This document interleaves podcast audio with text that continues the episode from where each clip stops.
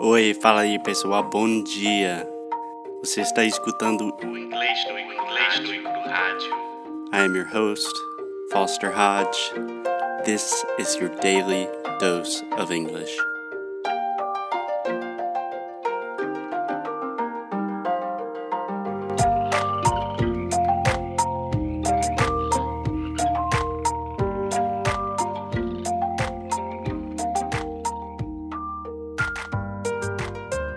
Hey, what's up, guys? It's Foster from English No Crew. Of course, I am here with Alexia. Alexia. What's up? Uh, not much. Not much. Good answer. Simple. Finally, Keep it simple. after 20 episodes, I made it. Finally got it right. so, Alexia, in the last episode, we talked about education, some of the differences and nuances between the Brazilian educational system and the system in the US. So, today I wanted to talk about a related topic, not directly related. More or less, it depends the point of view. Yeah, it depends on your point of view. So, we almost always use on with the verb depends, okay? Okay. So, really, this is just a strange thing that I've noticed in Brazil, and I want to hear your opinion on it. Okay. Of course. Why do Brazilians always live with their parents? what do you mean? So, in the US, we go to elementary school, then we go to middle school, then we go to high school, and when we are 18 years old, we go to university, and in most cases, we never live at home with our parents again. At 18, our parents say, Bora. Bora, gente. um, well, I think that most of it it's because of a cul- culture. We don't have the culture of leaving our parents' house during college at all. Yeah. only if you live in another city that doesn't have any kind of good universities to go. If you leave or if you live, Live, live. the live. difference between the e and the i. So if you say leave, you're saying sair. If you say live, i, i live, eh, viver, morar. Sim. Okay, but you agree with the general point that Brazilians do live with their parents. That is more common than it is in the U.S. Yes, I could be wrong, but taking my friends as an exa- a- as examples and Rio, I can't speak for the other parts of Brazil, but in general, Oh yeah, obviously everything on this show we say we are stereotyping. It could be bullshit. We are just saying what we think.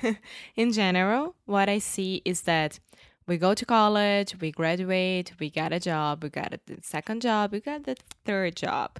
When we are like receiving a lot of money, yeah, making a lot of money. yeah, making a lot of money, You can say receive, but we make money. Make money, make money. making a lot of money, we'll leave our parents' house. So that means that you will never leave.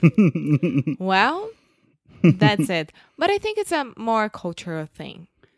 yeah, I've thought about this a lot. So almost all of our friends in Rio live with their parents. Not all, but a majority. From two years to now, nowadays, they are living all by themselves or like sharing apartments Yeah. with friends. you can say they're living on their own. Yeah. Yeah. So Alexia and I are both 28 years old. So we're I talking live about with my dad. 28, 30.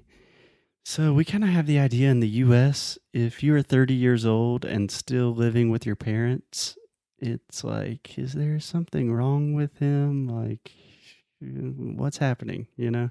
Yeah. It's just not normal. And I think the main reason this happens is normally we study at a university outside of our hometown. Yeah. It makes everything easier. What do you mean? Like, you have to go, you don't have any other option. Yeah. like you have to go you go to a campus you live in a campus you live that university life college life with all the frats and sororities and everything else why should I go back home after this experience, like after college? Yeah. So I think this is super interesting. Do you think? I think both sides have a lot of benefits and have some drawbacks. What do you think the benefits of the American version of leaving home at 18 and never coming back? Um, for some people, will give you like a, ma- a- a maturity.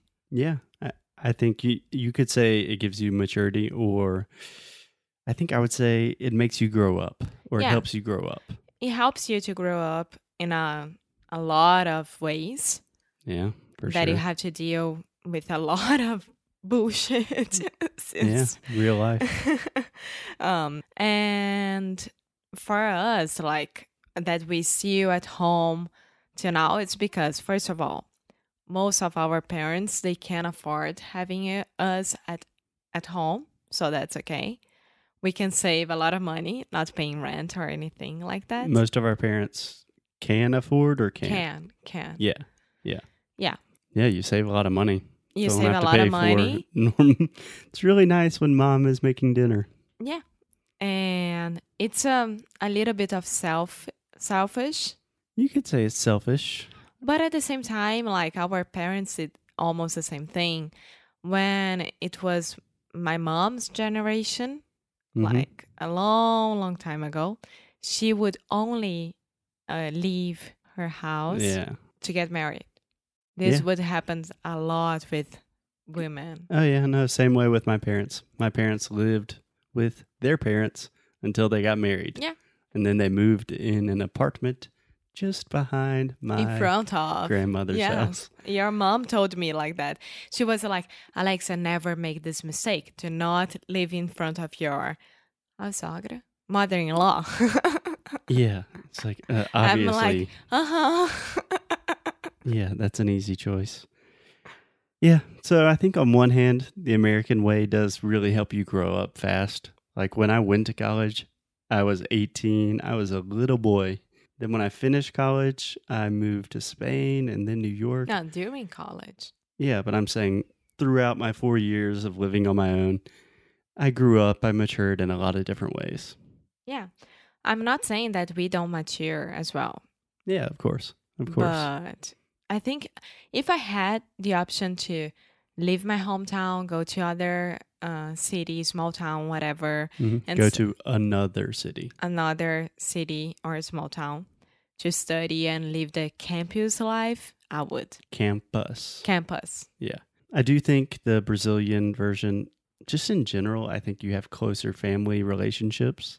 All the Brazilians I know, especially you, but everyone is always talking with their family members, like via WhatsApp or Alexia and her dad are talking all the time.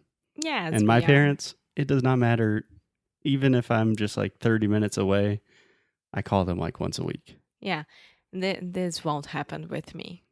Oh, yeah, I know. and I'm saying I think it's a good thing. Yeah. Every time I see that, I want to have a closer relationship with my parents. It's not one is better, one is worse. It's just different. Yes, it's different. There Yeah. Uh, is nothing wrong about any of that. I think that is a perfect place to leave it today that nothing's good, nothing's bad. It's just different. Yeah. Okay. Okay. See you tomorrow. Bye.